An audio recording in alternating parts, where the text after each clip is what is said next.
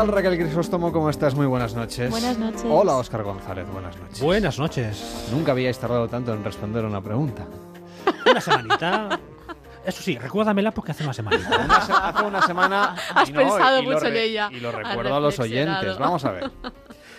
Esa gente, ese cuñado que te dice: No, no, tienes que ver esta serie. Es buenísima. Sobre todo a partir de la mitad de la segunda temporada. Bueno, a mí me ha pasado. Eh, Agents of Shield.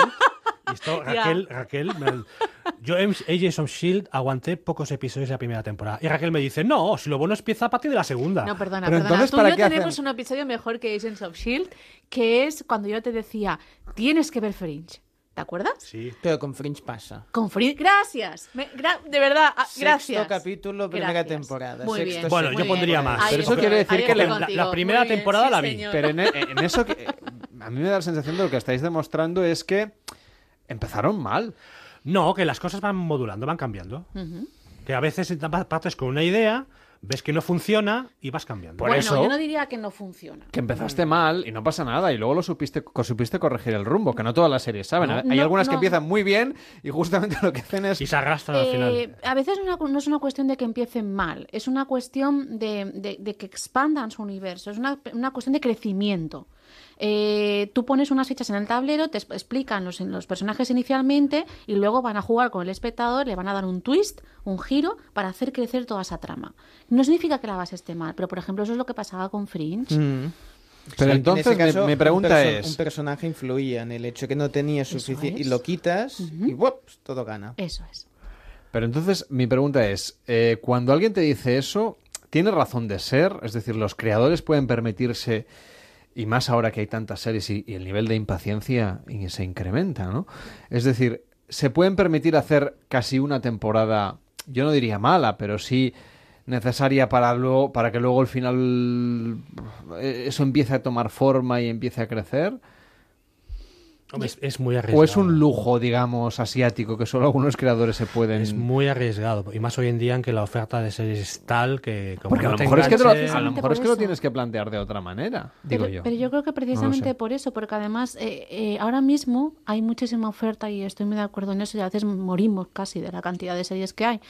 Pero eh, sí que es verdad que también se gestan eh, núcleos de fandom, de fans acérrimos de las series mucho más rápido que antes. Antes tenías como colectivos más pues de Buffy cazavampiros o de, yo qué sé, Battlestar Galáctica o no y Sí. eran como, como mucho más Claro, es que inventados. antes no había Twitter. Y ahora hay como, claro, entonces yo creo que precisamente deben incluso hacer eso en el sentido de que si ves que algo más o menos es como eh, mainstream o algo es, eh, no diré medio- mediocre porque no tiene por qué ser mediocre o que a lo mejor tiene más posibilidades de crecer y de funcionar mejor, como creador debes hacerlo crecer. No sé si me explico. Pero eso, Sí, sí, Car- sí. Carlas, es como a los Yo que- solo pregunto. A los que les a los que les gusta el fútbol, un partido que vaya 0-0 hasta el minuto 80, Ahí está. eh, luego hay el pero, gol eh, pero y no ha hay un pero en un partido de fútbol no hay guion. Es decir, nadie sabe lo que va a suceder. Bueno, vamos a ver. Sí, Pero hay una estructura maletines básica. por ahí, pero lo vamos a dejar. en principio no hay guion. Quiero decir, es la, es la fuerza de un espectáculo en directo. Que, y el fútbol, eh, si algo no tiene guion, es el fútbol. Eh, lo dice alguien que no ve Juego de Tronos y tampoco sabe nada de fútbol. Pero bueno, em, lo que os quiero decir es que aquí sí que hay una pretensión y una planificación. Yo no sé si, eh, retomando la idea que lanzaba Raquel, si incluso ahora, con las plataformas, debería ser más fácil tomarse estas licencias. Puesto que antes cuando se metían las series en lineal y en la televisión, claro, si una, una cadena no tiene paciencia como para aguantar normalmente tantos capítulos sin que eso tenga un éxito. Sin embargo, ahora que están ahí en el repositorio de Netflix o de Movistar o de HBO o de Hulu o de quien sea, sí que se puede ir cociendo despacito, que esos early adopters vayan haciendo crecer eh, el interés por la serie y entonces los demás se empiecen a animar a ver algo que ya te dicen, bueno, ten paciencia, vas a tener que ver unos cuantos capítulos para después disfrutarla verdaderamente. Ujú. ¿Cómo Claro, lo porque- veis? Porque es que entonces todo el mundo lo veía al mismo tiempo. Por no eso digo internet que y no había ahora- paciencia y no había la paciencia, es decir, las cadenas no tenían la paciencia que tienen ahora. Digo yo, no lo sé. Bueno, también es verdad que muchas veces su- su- suceden estas cosas cuando hay series que están relacionadas con un universo narrativo. Por ejemplo, lo que hablamos de Agents of Shields, Eh, yo entiendo lo que dice Raquel. Yo como, como espectador no tengo la paciencia para seguir una cosa que no me interesa. Pero sí entiendo que una serie como Agents of Shield, que está relacionado con todo el universo Marvel, hay un cocimiento, por llamarlo de alguna manera, jueces o enriqueces, eh, de que se va enriqueciendo, Chup, chup, se va enriqueciendo el producto, de que te lo van dosificando poco a poco. Ahora bien, mi paciencia sigue siendo exactamente la misma, pero sí entiendo cuál es la motivación del creador. Y a veces, los creadores te prometen más. Mira la última temporada de The Flash, por ejemplo. Sería, sería que yo al principio tenía, tenía un No poco, era, era suspicaz porque pensaba que era un poquito así como para serie adolescente. Y está muy bien. Y no tiene nada malo si es para adolescentes, ¿eh? No, en No tiene nada malo. Yo veo un Riverdale y más adolescente que eso no hay nada. Pero quiero decir, sí que me parecía que podía tener alguna trama así como más sosilla. Veía un Arrow y ya pensaba, ay, ay, ay, ay, ay. Pero mira que tú eras fan de Arrow. Yo era fan de- del Six Pack de Arrow, perdona. Hablemos Sí, con porque el propiedad. actor era limitado. Sí, Vocalmente Em, carismáticamente, de- poco, poco, poco dotado, pobrete. Eh, pues a lo que iba. Entonces, la última temporada de Flash, por ejemplo, los mismos creadores se han dado cuenta que tienen una corte de, de- de- de fans ahí realmente potente, porque forma también parte del universo este de Arrow, de Supergirl, etcétera, etcétera. DC Comics, ¿no es? Ex- sí. Em, pero claro, a ver, es que el problema es que eh, eh, ha sido muy floja. Realmente hasta el villano ha sido un poco que no había por dónde cogerlo. Entonces ellos mismos han dicho, no os preocupéis. Luego vendrá más y de verdad que nos vamos a esforzar. Entonces hay un vínculo también ahí que yo creo que está, muy bien. Sí, depende a veces, muchas veces depende del producto en sí, que no todas las series. Hay series que igual te dicen esto de que, bueno, venga, va, aguanta cinco episodios, que a partir del sexto la cosa avanza. Pero hay series que sí que puedes hacerlo y series que no. Por ejemplo, una de las series que, que podemos hablar hoy en día, The Leftovers, es una serie que la primera temporada era estas series de, oye, es que esto no avanza. Es que vamos cinco capítulos y cada capítulo es más errático que el anterior. Y al final, yo no acabo de ver la serie todavía, resulta que la, tercera, la segunda y la tercera temporadas han valido mucho la pena. Cuando la primera era muy regular que lo era, que había No, pero capítulos muy buenos. una temporada entera que sea regular, no sé. Pues HBO se arriesgó, Sí, no, no, se claro. arriesgó, le dieron cancha al creador, que era uno de los de los mm, de los creadores de Perdidos, Mm. le dieron cancha y al final se ve que esta paciencia ha dado resultado. Pero el creador de... Vamos a ver, eh, las series luego pueden cambiar. Me poníais el ejemplo de, de Perdidos. Yo voy a hacer aquí de abo- ab- abogado de las dos partes. Perdidos, en los primeros cinco minutos ya enganchó al espectador. Luego no tenía nada que ver con lo que, con lo que luego se vio. Bueno, ¿por qué enganchaba al espectador? Porque, eh, a ver, los primeros cinco minutos hay un... No sé si son cinco, siete o cuatro, eh, pero ya hay, me un, entendéis. eh, hay un, perdón, no me sale la palabra en castellano, hay un crash, hay un, Sí, un un accidente accidente, aéreo, gracias, sí. hay un accidente aéreo. Entonces, eh, Pero es un accidente aéreo trágico, una chica embarazada, Mm. el, el pobre Jack para arriba, para abajo, intentando ayudar a tu hijo vecino. eh, es- es- realmente, o sea, Pero enseguida sabemos que pasa algo que no es raro. que más allá del accidente que no suelen ser habituales, que pasa algo Sí. que tiene un interés y que hay que, bueno, que hay, hay que escudriñar en eso. Luego tendrá la importancia, las lecturas y lo que sea. Pero saben eh, enganchar al espectador y lanzarle el anzuelo de dónde va a haber un punto de interés, aunque no te lo voy a contar hasta dentro de 25 episodios, pero no sé si en estas que por lo que yo escucho, ¿eh? Pero es que gente que te hace, un que te hace te- una recomendación y te dice, "No, pero hay que ver eso, es que hay que ver 16 Ten capítulos paciencia. y luego empieza a tener interés." Ten Hombre, pues paciencia. pues no sé. Pero esto no te, por ejemplo, yo qué sé, em, pasa también con los libros, déjame que piense, eh, eh, con, con Stephen King. Te- a ver, los libros de Stephen King, Sí, sí. yo no soy una gran lectora de Stephen King, pero los El libros que, de Stephen el que King... baja de mil páginas es Vale. una novela corta casi. Vale, y hay, y hay momentos que se te detiene a explicarte Sí, el sí. movimiento del reloj pendular que había en la pared con el estampado de... y tú dices, jo, Stephen, ya. Esto me recuerda a Moby Claro. Dick y el capítulo sobre los cetáceos que la gente se quejaba siempre ya en la época de que había un capítulo en medio de la tipo de ballenas, cachalotes y que- compañía y decías, claro, si no tienes paciencia para aguantar esto, Es que son narraciones muy extensas. Igual que a veces decimos, es que esto es una pena porque no lo puedes explicar en cine, porque el cine tiene que entre hora y media, tres horas de duración. Claro, tienes acotadísimo. En el caso de una serie, Tienes tiempo, cancha, claro. tienes bueno, pues. Lo cual tampoco quiere decir que te relajes. No, no, no, porque luego también. Mira, otra de las series que queríamos comentar hoy, o como mínimo mencionar, es Westworld. Westworld es una serie que ha recibido críticas en el sentido de que al principio no pasa nada. Bueno, yo no estoy de acuerdo en Yo absoluto. no estoy con nada eso. de acuerdo. En absoluto. Y que es lenta. No estoy de acuerdo. Tampoco estoy de acuerdo. Sí que es verdad que es una serie en que te va mostrando las cosas poco a poco. Y en- entonces hay un momento determinado en el que no mágicamente, sino porque hay una concatenación de, de- de sucesos, todo empieza a tener sentido. Pero es la paciencia que tú como espectador tienes que entender de, bueno, estoy viendo las piezas y las voy siguiendo. Para mí funciona como un reloj. A mí funciona suizo. perfectamente. Yo me la vi, mira, en plan maratoniano me la vi en tres sesiones. Y la música es Pero tú eres, un, tú eres un héroe. Sea, tú eres un Iron Man de las series. Es que hay series que se pestan y que Westworld. hacer eso, Iron sí, Man, Iron Man de la las carrera series. Bueno, esta, ¿sabes? Sí. Oscar Ganade, vamos. Y no solo eso, sino que le Es el retiran, Fermín Cacho de... le retiran la camiseta Sí, y la la, cuelgan, la la cuelgan, cuelgan porque esa, esa camiseta ha aguantado toda una noche de, de- de ver series. Exactamente, que no sea la camiseta de Urdangarín.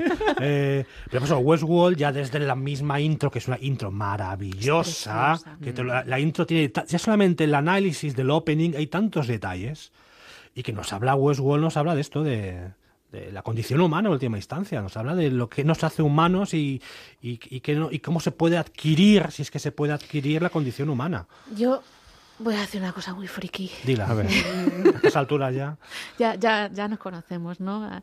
Eh, yo veía Westworld, yo empecé el, el primer capítulo y cuando vi aquel opening paré, cogí móvil. Normal, yo solo tenía una libretita a mano, ¿no?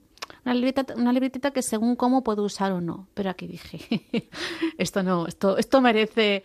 Y cada vez que había que uno de los personajes decía algo que a mí me resultaba absolutamente relevante del contenido que había ahí detrás, paraba, le hacía una foto y seguía. Y así iba, porque bueno, con- me va muy bien para mi tesis ahora mismo, ¿no? Pero, mm, pero es que es fantástica. Es que no dan puntadas sin hilo. Por eso decía que funciona como un reloj suizo. Bueno, pues vamos a, a- a diseccionarlas un poquito, ¿no? Tenemos tres propuestas para esta noche, que más o menos ah, un par de ellas ya han salido, que son Leftovers, Westworld y Fargo. Son las tres propuestas que os hacemos esta, ma- esta madrugada. Leftovers, en realidad, ¿de qué nos habla? Más allá de la trama, ¿cuáles son los subtemas, el Sí, trasfondo? el tema de fondo es la pérdida. El trauma por la pérdida. El, el- sí, el planteamiento de la serie es que en un momento determinado desaparece, ahora no me acuerdo exactamente si es el 7 o el 14% de la población mundial, en un momento determinado pues, se esfuma. Entonces, ¿cómo, cómo, digamos, superar el trauma de la pérdida? Y esto en la primera temporada se veía mucho. Ya a partir de la segunda o tercera temporada la cosa va, va- va evolucionando, digamos que la serie también tomó nota, los creadores tomaron nota de las cosas que chirriaron un poco en la primera temporada, la, irre- la irregularidad de algunos capítulos, pero el tema de fondo es la pérdida, de cómo superar una muerte sin sentido, porque además son muertes que son absolutamente sin sentido, si bueno, es que no desaparecen. saben sus muertes, claro. Claro, son, son muertes y la gente desaparece. Un porcentaje y afecta y afecta a muchas familias. Entonces hay muchas familias que hay un miembro de su familia que ha desaparecido. De hecho, una de las protagonistas son varios miembros de su familia.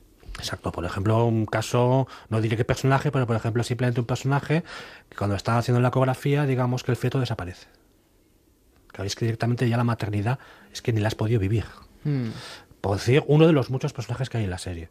Entonces, ¿cómo superar el tema del trauma? Y lo hacen de una manera que al principio costaba un poco, porque digamos que los capítulos eran muy diferentes entre sí. Yo creo que los guionistas no estaban muy de acuerdo y Damon Lindelof no acabó de, digamos, de coserlo todo un poco, pero la serie va ganando episodio tras episodio y, y por lo ha visto temporada tras temporada. Sí, el ritmo inicialmente era bastante lento, pero es una serie que, que te está hablando al final de casi aspectos metafísicos Sí, en muy ocasiones, ¿no? filosóficos. Y yo tenía un poco de miedo porque yo no dejaba de acordarme continuamente al principio da- con la premisa de los 4.400, Sí, ¿os es que justo estaba pensando en esa. Claro. Que empezó muy fuerte y fue decayendo, perdió el interés la gente y que era casi miniserie la primera temporada. Llegó a cuatro, me parece, Ujú. pero ya nadie ha visto la cuarta. ¿eh? En ese Exacto, sentido. Exacto, porque cuando planteas temas encima de la mesa tan potentes que te hablan de, de, de eso, de- del duelo, de Mm. los distintos procesos y las maneras de afrontarlo, que no hay ninguna que sea mejor que otra, No. cada uno hace lo que puede, Exacto. buenamente y ya está. Em, son cuestiones, claro, todo lo que se trunca en ese proceso es, es, es tan delicado y tan frágil que, que yo creo que aquí de, Lindelof la, la verdad la, la ha hecho muy bien. Y la cadena le dio, le dio cancha. Sí, sí, Si sí, podía sí, perfectamente haber cancelado la serie de la primera temporada, pero HBO apostó por la serie. Y el final ha estado muy bien también en el sentido de que no ha levantado las ampollas que levantó el final de los que además el tipo lo sabe, porque creo que en Twitter hasta hace poco, si no me equivoco, en su perfil tenía algo, algo así puesto como sí, yo soy el tipo que hizo el final de los o algo así, ¿no? Pobrete, entonces. Bueno, ha aprendido de la experiencia Exacto, también. Exacto. sobre todo ha aprendido a, bueno, no está tan pendiente de lo que di- de, de la reacción de los fans. Iba a hacer un final Eso está muy bien. y eso si funciona, funciona. Y Claro si no, pues sí. lo siento mucho. Es, Es que al final si no, es, un servilismo para el Sí, autor. es la libertad del creador. Claro, eso no puede ser en absoluto. The Leftovers, que se puede ver en Movistar. Y también tenemos Westworld, propuesta que se puede ver en HBO España.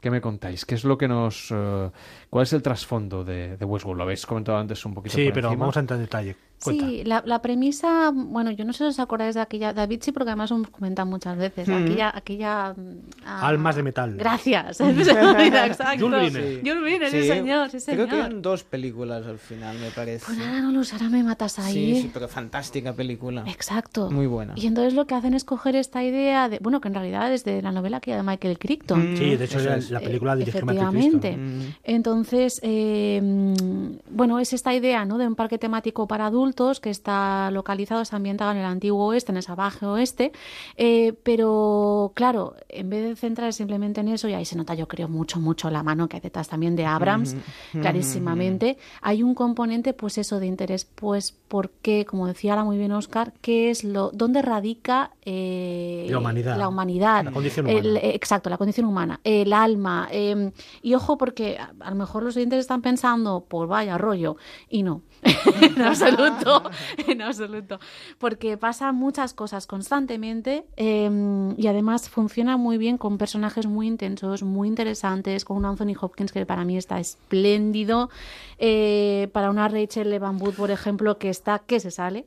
Em, Y Tandy Newton. y Tandy Newton. Está estupenda ese- Tandy Newton. Haciendo en el papel de, justamente, el personaje es Es que los actores que hay, eh, o sea, es que Ed Harris, Es que por ejemplo. parar, es que sí, sí, sí, Claro, empezamos a decir no- la, la, la, caterva de actores que hay en la serie. Y- James Marden. Y teniendo esa premisa que podría parecer pues algo como más bien, bueno, ya verás, nos van a hablar de las atrocidades que puede cometer el ser humano, claro, porque pueden matar, pueden violar, pueden hacer pues todo lo que nos podamos imaginar, porque aquello es un parque recreativo para jugar con aquellos androides Sí. que tienen eh, un aspecto 100% y que humano. además es un parque temático que está ambientado en el antiguo oeste. Sí. Con lo cual, digamos que la violencia está implícita. Efectivamente. Entonces, eh, claro, ahí realmente puedes dar riendas sueltas a, a- a tus bajos instintos en cualquier momento, ¿no?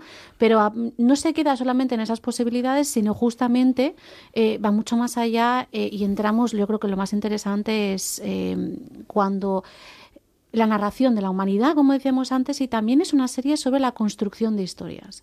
Porque al final, lo que, y no es ningún spoiler, ni mucho menos, pero en mi opinión, lo que les proporciona una especie de mm, alma, de identidad a, a- a estos androides es la historia que se ha creado para ellos. Entonces, ¿qué ocurre cuando esas historias se quiebran? Nosotros somos historias, por ejemplo, es lo que te hace preguntarte. Entonces, la serie constantemente te está interpelando sobre ti, Sí, es que sobre qué es lo que te hace que tú seas tú. Constantemente hablan de narraciones. Y Exacto. la narración tal, esta funciona y, y el creador, más que el creador de androides o un parque temático, es un creador de narraciones.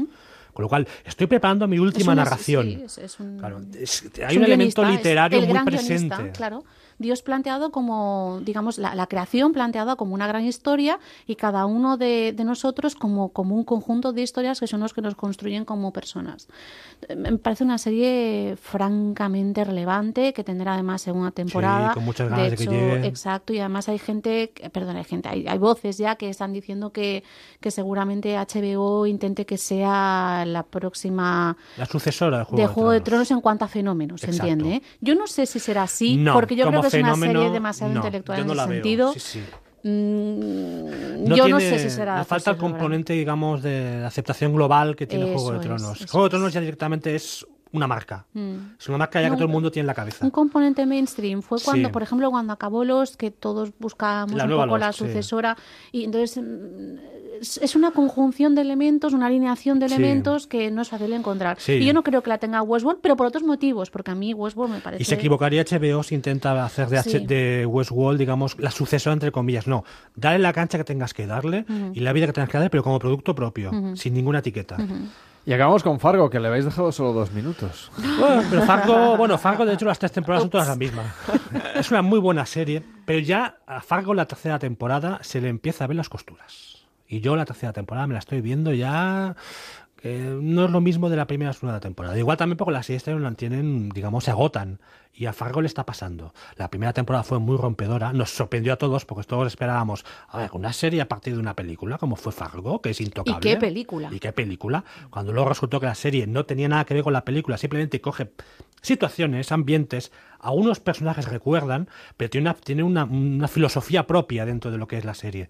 Y las dos primeras temporadas funcionaban muy bien, pero yo- la tercera ya le empiezan a salir bastantes detractores. De todas maneras, tengo que decir que tiene muchísimo mérito la capacidad de trasladar todo el universo de los hermanos Cohen y de aún así seguir estirando de esos hilos de personajes Y con distintos. personalidad propia. Por eso, efectivamente, Que y no- siempre manteniendo esa esencia. Sí, que los hermanos Cohen simplemente son productores ejecutivos. No escriben ningún guion. Pero digamos que Noah Hawley, que es el creador de la serie, le ha sabido encarrilar de manera que no tenga que ser necesariamente una continuación de la película. Pues aquí lo dejamos. Ya tenemos tres propuestas más: The Leftovers, Westworld y Fargo. La semana que viene hablamos de series políticas. Uy, aquí va, va a correr la sangre. Feliz madrugada, buenas noches. Buenas Buenas noches. noches. En Onda Cero, Noches de Radio, Carlas Lamelo. I can see clearly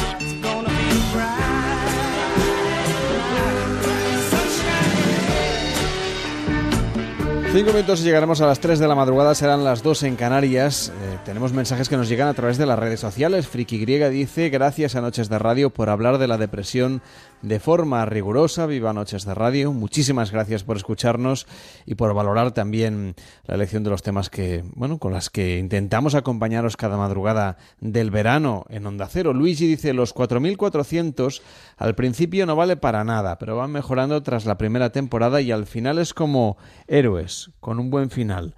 Eh, yo no llegué al final de Héroes, David Sarvallo, ¿tú yo sí? sí, yo sí, yo sí. No me lo cuentes sí, que algún día no, verlo. Pero sí que tiene esa sensación de autoconclusión que, que la agradeces. Está bien. Mensajes que nos llegan también. Y luego está el tercer caso, The Walking Dead. Estaba enganchado a las tres primeras temporadas y después me caí, me dice DS. A mí me pasó con Breaking Bad. La primera me costó entrar, a partir de la segunda me absorbió. Y dice también yo soy mega fan de Marvel y tampoco entré en Agents of Shield. A veces no saben hacer las cosas. Y Fernando Blázquez dice la serie Westworld es un remake de una película de los años 70 llamada Almas de Metal. Sí, esto ya lo hemos dicho. Lo hemos comentado, Sí, sí. Lo, lo que faltaba era saber lo, lo que había planteado de que se hizo una segunda película de esta, de esta trama y un oyente creo que nos lo ha contestado. Venga. La segunda de Almas de Metal era Mundo Futuro con Peter Fonda. Pues mira, gracias Mundo a los futuro. oyentes que están ahí atentísimos y que saben cantidad de cosas y las comparten con nosotros, así que encantados. Y Javi nos dice también en Facebook, buenas noches y buen turno a todos los currelas, en especial a los estibadores que estamos trabajando ahora. Hacéis que las horas de trabajo nocturna sean muy entretenidas. Pues gracias y un abrazo muy fuerte a todos los estibadores de cualquier puerto de España. Javi no nos dice de qué puerto nos está escribiendo, pero en cualquier caso, un abrazo también. Mm. Y bueno, hasta ahora la verdad es que nos quedan